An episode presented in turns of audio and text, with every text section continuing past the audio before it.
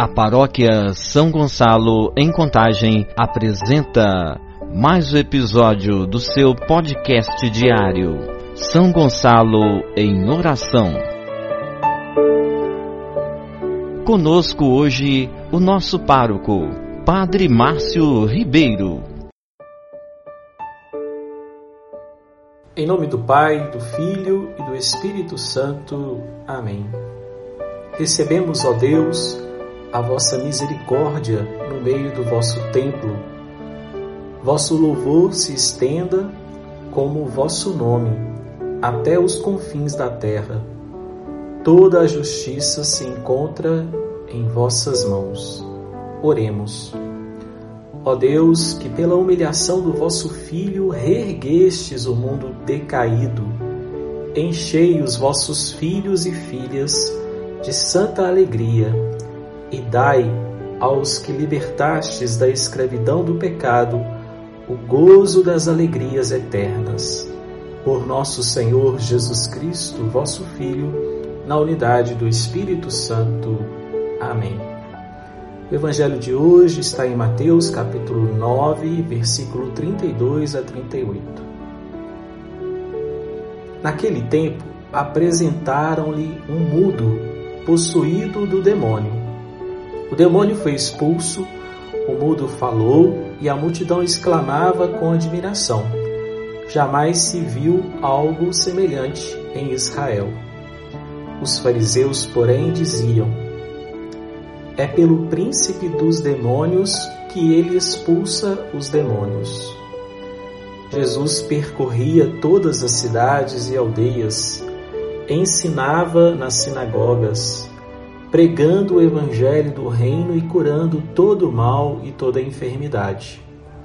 Vendo a multidão, ficou tomado de compaixão, porque estava enfraquecida e abatida como ovelhas sem pastor. Disse então aos seus discípulos: A messe é grande, mas os operários são poucos. Pedi, pois, ao Senhor da messe que envie operários para sua messe. Palavra da salvação. Glória a vós, Senhor. A ação taumatúrgica de Jesus deixava as multidões estupefatas. Na opinião delas, jamais havia acontecido algo semelhante em Israel.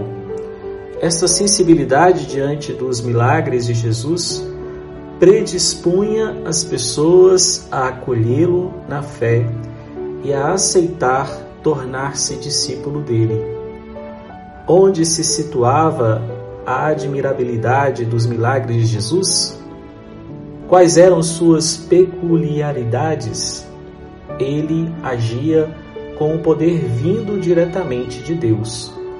Não pretendia chamar a atenção sobre si mesmo, curava os doentes e expulsava os demônios por força de Sua palavra, cheia de autoridade, sem recorrer a gestos ou palavras mágicas. Seus milagres não eram feitos para agradar ou captar a benevolência de ninguém. Tudo se passava no âmbito de uma fé profunda evitava qualquer tipo de exibicionismo de poder que transformaria seus milagres em verdadeiros shows.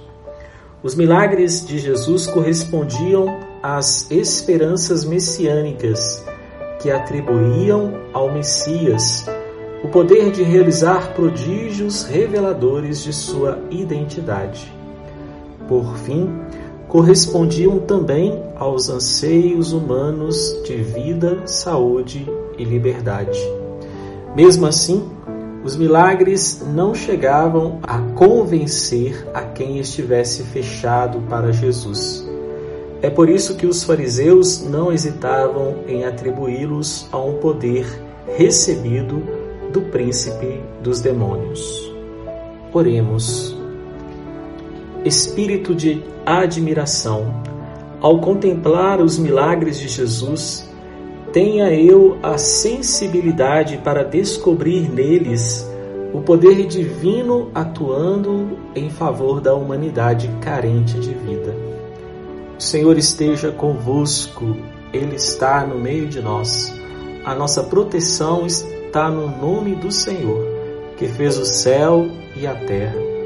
Rezemos nesta oração de bênção para que o Senhor nos fortaleça, nos dê a saúde e nos livre de todos os males. Mas é necessário também fazer a nossa parte neste momento desafiador de nossa história. Pelo sinal e poder da Santa Cruz, pela intercessão de Santa Maria, o Senhor vos abençoe e proteja. Volva seu olhar e tenha compaixão de vós. Que o Senhor mostre sua face misericordiosa e vos dê a paz e vos conceda a almejada saúde.